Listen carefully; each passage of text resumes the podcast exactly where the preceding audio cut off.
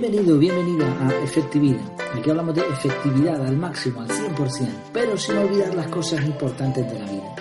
Y una de esas cosas importantes es reflexionar, pensar, meditar, darle al coco, utilizar la chimenea, pensar en qué es lo que está pasando a nuestro alrededor. Hoy vamos a intentar reflexionar mediante, bueno, he titulado esta reflexión La motivación, el pescador, la rana y la serpiente. Debería haber puesto también Skinner por ahí, pero no me cabía ya tanto en el título, me parecía demasiado largo. La pregunta o el tema, más bien que el título, es cómo motivar a los demás de la manera correcta. Este es un, tema súper amplio, muy complejo, tremendamente complicado. Te recomiendo de hecho un libro de Rubén Turienzo, el pequeño libro de la motivación, si no recuerdo mal el título. Dejaré de todas formas el enlace directamente al libro ahí en la, en la página web en efectividad.es barra podcast Ahí vas a encontrar este capítulo. Eh, la idea es que, bueno, la motivación es un tema tremendamente complejo del que se ha estudiado mucho y del que, pues, uno de los que aprendió y intentó enseñar acerca de este tema fue Burghus Frederick Skinner. Pero antes de hablar de él, déjame que te cuente una pequeña historia, que es la base un poco de este, de este audio.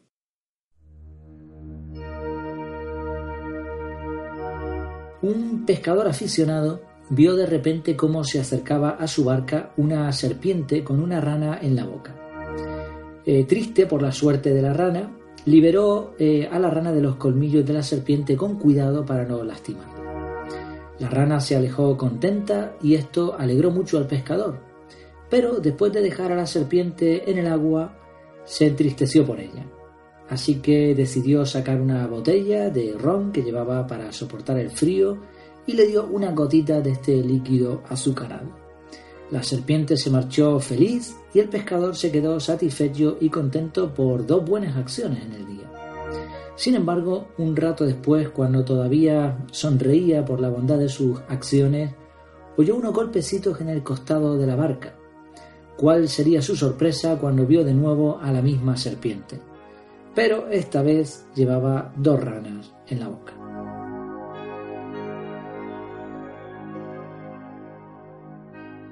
Bueno, esta pequeña historia encierra una lección interesante. Básicamente la lección es la siguiente. Cuidado con lo que haces porque podrías potenciar una conducta incorrecta. Y este precisamente es la base, un poco el extracto de los estudios de Burghus Frederick Skinner, que fue un psicólogo afamado, también filósofo, inventor y autor.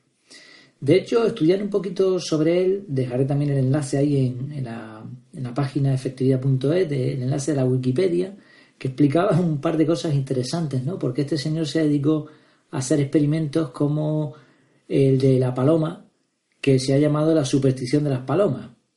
Eh, tenía una caja, la, la, caja se llamaba caja de Skinner, que era una caja un poco con unas características especiales en las cuales pues podía eh, comprobar las diferentes conductas de los animalitos que encerraba ahí. Entonces encerró unas cuantas palomas eh, con bastante hambre y ahora le daba alimento según, dependiendo de ciertas acciones. Y de ahí eso de la superstición de la, de la paloma, que me ha parecido tan interesante que lo he dejado pendiente para otro capítulo. Dicen también que Skinner metió a su hija, que tenía alguna deficiencia mental, en una caja especialmente fabricada para ella y que la misma terminó suicidándose. Pero esto no es cierto. Y de hecho fue un problema para él porque inventó también, ¿no? Otra cosa curiosa de este señor es que inventó una cuna para bebés, una caja para bebés, en donde tenía unas condiciones pues bastante buenas. Pero claro, su parecido con la caja para experimentos pues tiró por tierra el invento, ¿no? Bueno, básicamente lo que este señor explica es que la motivación de las personas es extrínseca, es decir, exterior.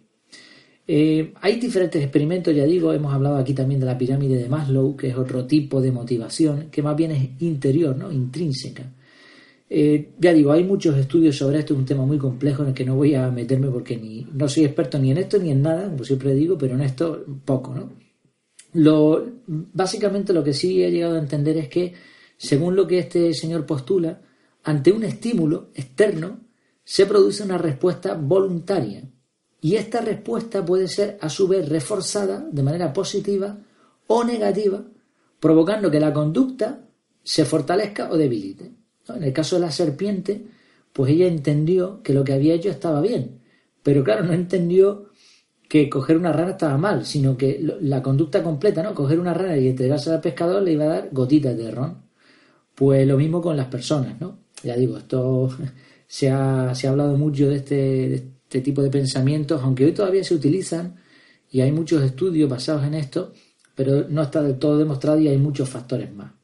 Básicamente, de una forma muy sencilla, diríamos que, según Skinner, el condicionamiento, es decir, lo que condiciona cómo actúa una persona, se modifica como un escritor moldea un montón de arcilla. No entendí muy bien, yo estoy citando literalmente, pero no entendí muy bien lo del escritor y la arcilla. Será un escultor, ¿no? Moldea un montón de arcilla, pero bueno. Es decir, que lo que hacen los demás nos moldea. Y esto del reforzamiento es interesante. Hay cuatro tipos de reforzamiento, según estos estudios. Uno es el positivo. Tú elogias a la persona que ha hecho algo y por lo tanto, pues ese algo se considera algo positivo. El negativo, es decir, tú pones unas reglas que dice, bueno, si tú haces esto, pues vas a tener una reprimenda. Esto no deja de ser premio y castigo. La extinción, reforzamiento por extinción, que es que se elimina el reforzamiento positivo. Es decir, yo antes te premiaba, pero como ya no, lo que haces no es correcto, pues ya te dejo de premiar. Y el castigo, que es directamente que el comportamiento indeseado va a generar una consecuencia, ¿no? Así como el negativo, evitación, son reglas, es decir, previene un poco, el castigo es directamente pues ese, eh, esa consecuencia, esa disciplina, puede ser formal, puede ser eh, una multa, puede ser de muchas maneras que ahora demuestra a la persona que si hace eso va a ocurrir eso otro, ¿no?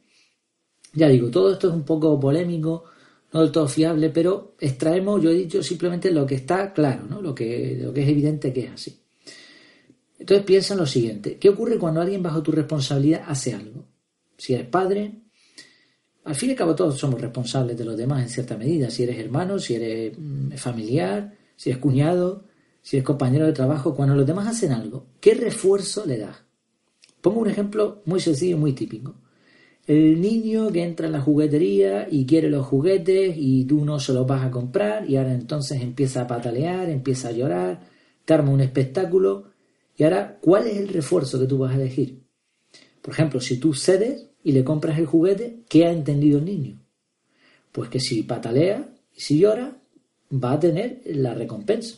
Por lo tanto, la próxima vez, cuando entres en una juguetería, ya sabes lo que te va a ocurrir, ¿no? Esto es muy fácil de entender. Lo mismo en una empresa.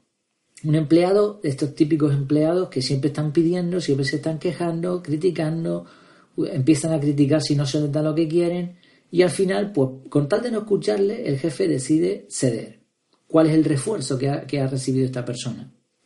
Pero luego hay refuerzos más sutiles, ¿no? Imagínate, el niño patalea, tú no le vas a comprar el juguete, no se lo vas a comprar, lo tienes claro, pero agarras al niño, lo tomas en brazos, le acaricias, le dices, tranquilo, mi niño, no te preocupes, yo estoy aquí, te quiero, etcétera, etcétera. ¿No será este un refuerzo equivocado también? Muchos niños, por ejemplo, eh, hacen este tipo de cosas para llamar la atención, porque no están recibiendo la suficiente atención, según ellos, ¿no? evidentemente, según la mente de un niño, y saben que si se comportan mal van a tener este tipo de refuerzos. Entonces, ¿qué tipo de refuerzo deberíamos utilizar siempre?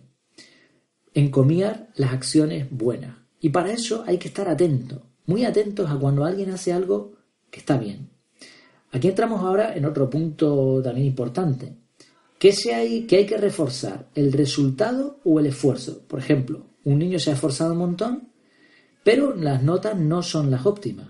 Un niño se ha esforzado un montón, pero no le ha salido bien aquello que quería. ¿Encomiamos el esfuerzo o encomiamos el resultado? Porque si encomiamos el esfuerzo, el niño se va a esforzar, pero le va a dar igual el resultado. Si encomiamos el resultado, pues va a buscar trucos para conseguirlo sin esfuerzo.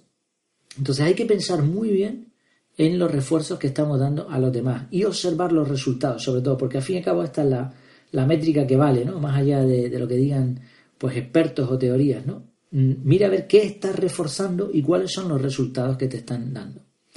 Sea como sea, las intenciones no lo son todo y hay que tener mucho cuidado con los premios, entre comillas, que damos a los demás. No queremos ser como el pescador del cuento, que terminó con una serpiente asesina de ranas como amiga. Termino con una frase de Miguel de Cervantes y que hay que tener muy en cuenta también. La alabanza tanto es buena cuanto es bueno el que la dice, y tanto es mala cuanto es vicioso y malo el que alaba. Pues espero que te haya gustado este capítulo. Si no lo has hecho ya, pásate por mi casa, si no estás ahí ya, en efectividad.es. Mi casa es tu casa. Ahí vas a encontrar el formulario de contacto para cualquier cosa que necesites de mí, así como un montón de contenido sobre efectividad, incluyendo la fórmula de la efectividad. Recuerda además que este podcast está disponible en primicia en efectividad.es barra podcast. Ahí vas a tener pues todos los episodios, las notas completas, enlaces, fotografías, cualquier cosa que yo vea que pueda complementar el audio. Y ahí vas a poder compartirlo, vas a poder valorarlo y comentar lo que te apetezca. Pues nada más, hasta la próxima. Mientras tanto, que lo pases muy bien.